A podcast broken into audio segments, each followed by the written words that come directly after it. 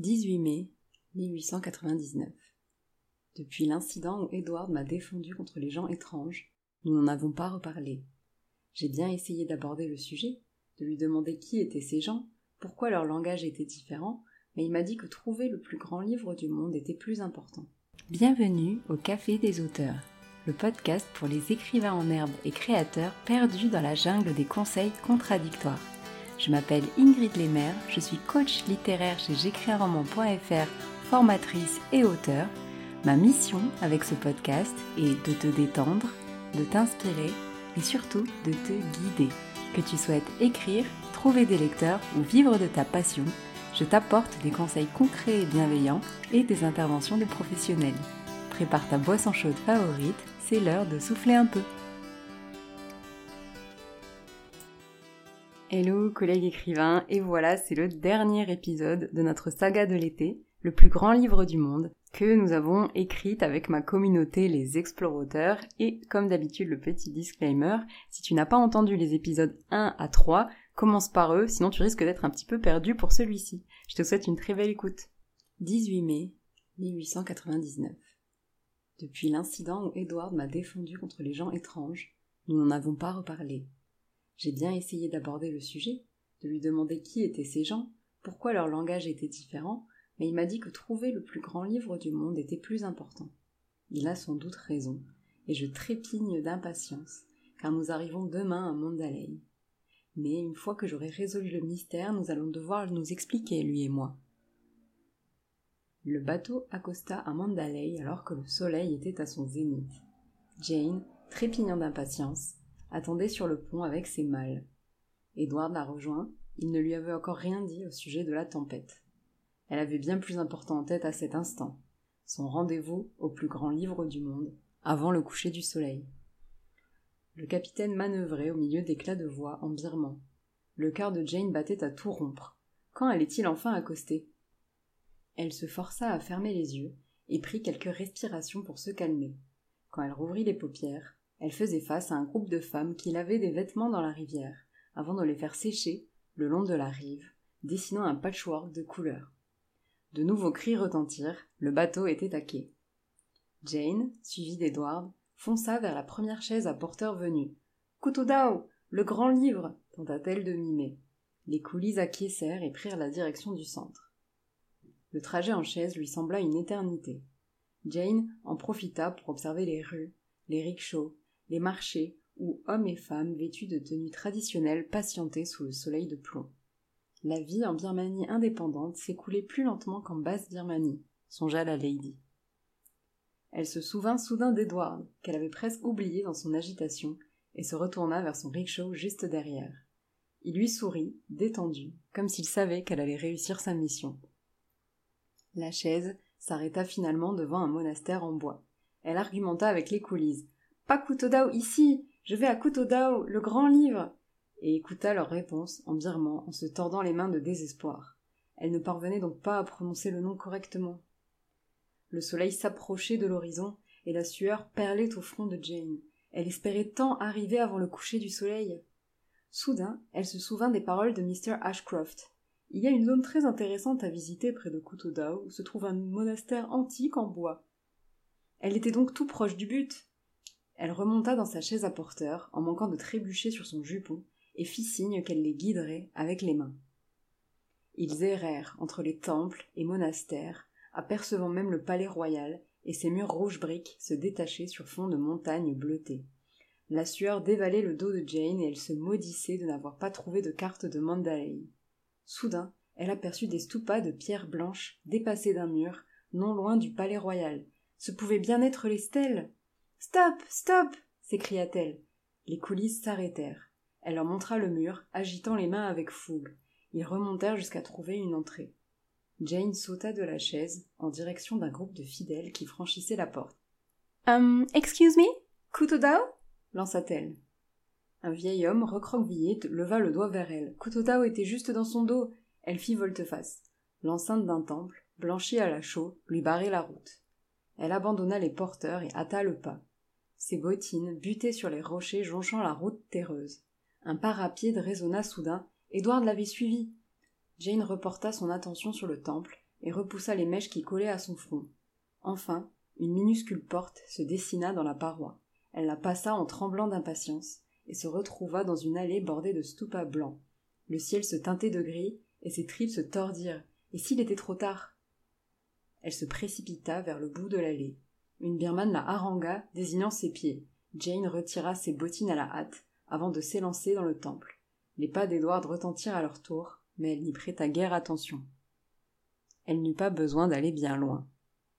Assis à côté d'une rangée de stèles blanches, en tailleur sur une natte, quelqu'un l'attendait. Son grand-père. Il se tourna vers elle, le visage rayonnant de fierté. Ma petite fille tant aimée s'écria-t-il.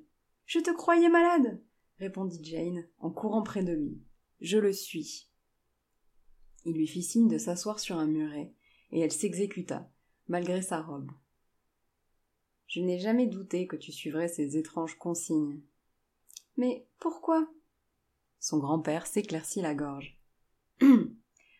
Je ne voulais pas que tu suives le destin que te traçait la société.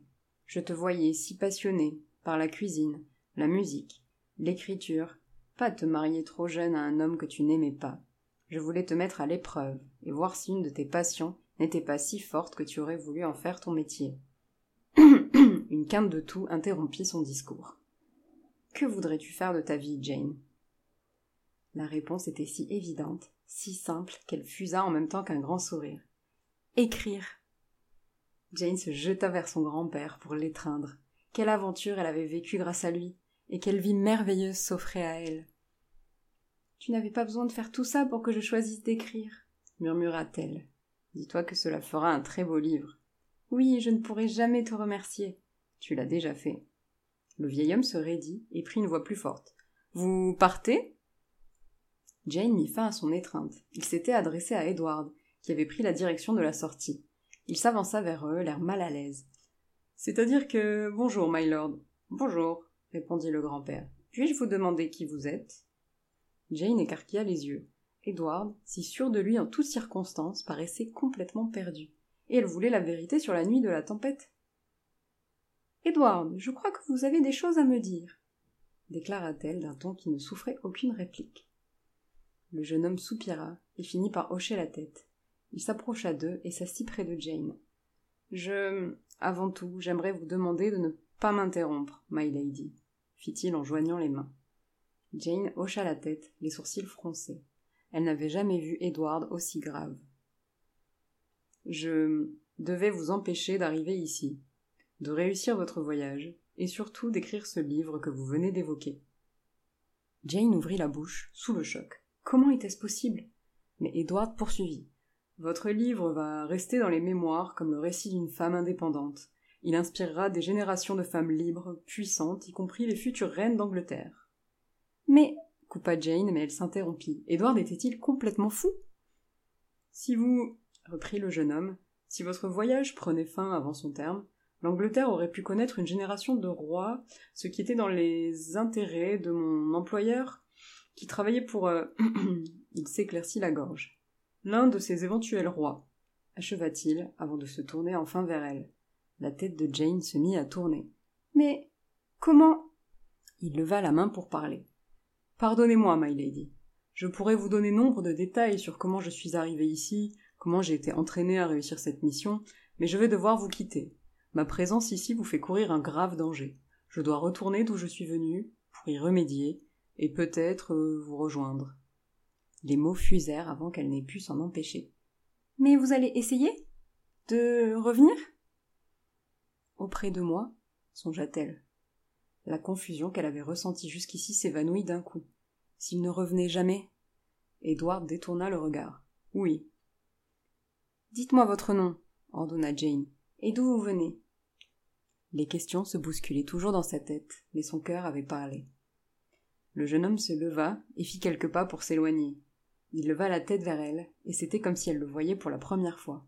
Son regard intense, brillant et un peu fou, plongea en elle et la traversa tout entière. Je m'appelle Pedro, et je viens de l'an 2076. Un éclair bleu aveugla Jane, alors que plusieurs détonations se succédèrent. Lorsqu'elle rouvrit les yeux, il avait disparu. Et voilà, collègue écrivain, c'était le dernier épisode de ton feuilleton de l'été, le plus grand livre du monde. J'espère qu'il t'a plu. J'espère que tu as pu t'évader et être surpris par euh, notre dénouement euh, que nous avons choisi ensemble avec les explorateurs et qui nous faisait très plaisir. Euh, ce mélange des genres, les perspectives que pouvait évoquer ce dénouement nous tenaient particulièrement à cœur, donc je serais très curieuse d'avoir ton avis à ce sujet. Je pense que je te ferai un petit débriefing un petit peu plus complet sur cette aventure qu'a été d'écrire ces épisodes à une bonne trentaine de mains et euh, à choisir des narratrices également pour conter les aventures de Jane. En attendant, je te remercie mille fois d'avoir été présent au cours de ces quatre épisodes. Euh, je me suis moi-même vraiment beaucoup amusée à euh, participer au projet et à voir l'histoire s'écrire sur plusieurs mois. J'espère que, que ça t'a plu, à toi aussi. Il me reste à te souhaiter une belle fin d'été, peut-être de vacances si c'est ton cas, et à te retrouver dans deux semaines en pleine forme. Prends soin de toi. Merci beaucoup d'avoir écouté cet épisode jusqu'au bout. S'il t'a plu, tu peux me laisser un avis sur Apple Podcast et le partager à un collègue auteur. Et tu peux rejoindre les auditeurs du podcast sur j'écrisunroman.fr slash hello pour euh, échanger et écrire avec nous ou encore me poser toutes tes questions. Et je te dis à bientôt au Café des auteurs.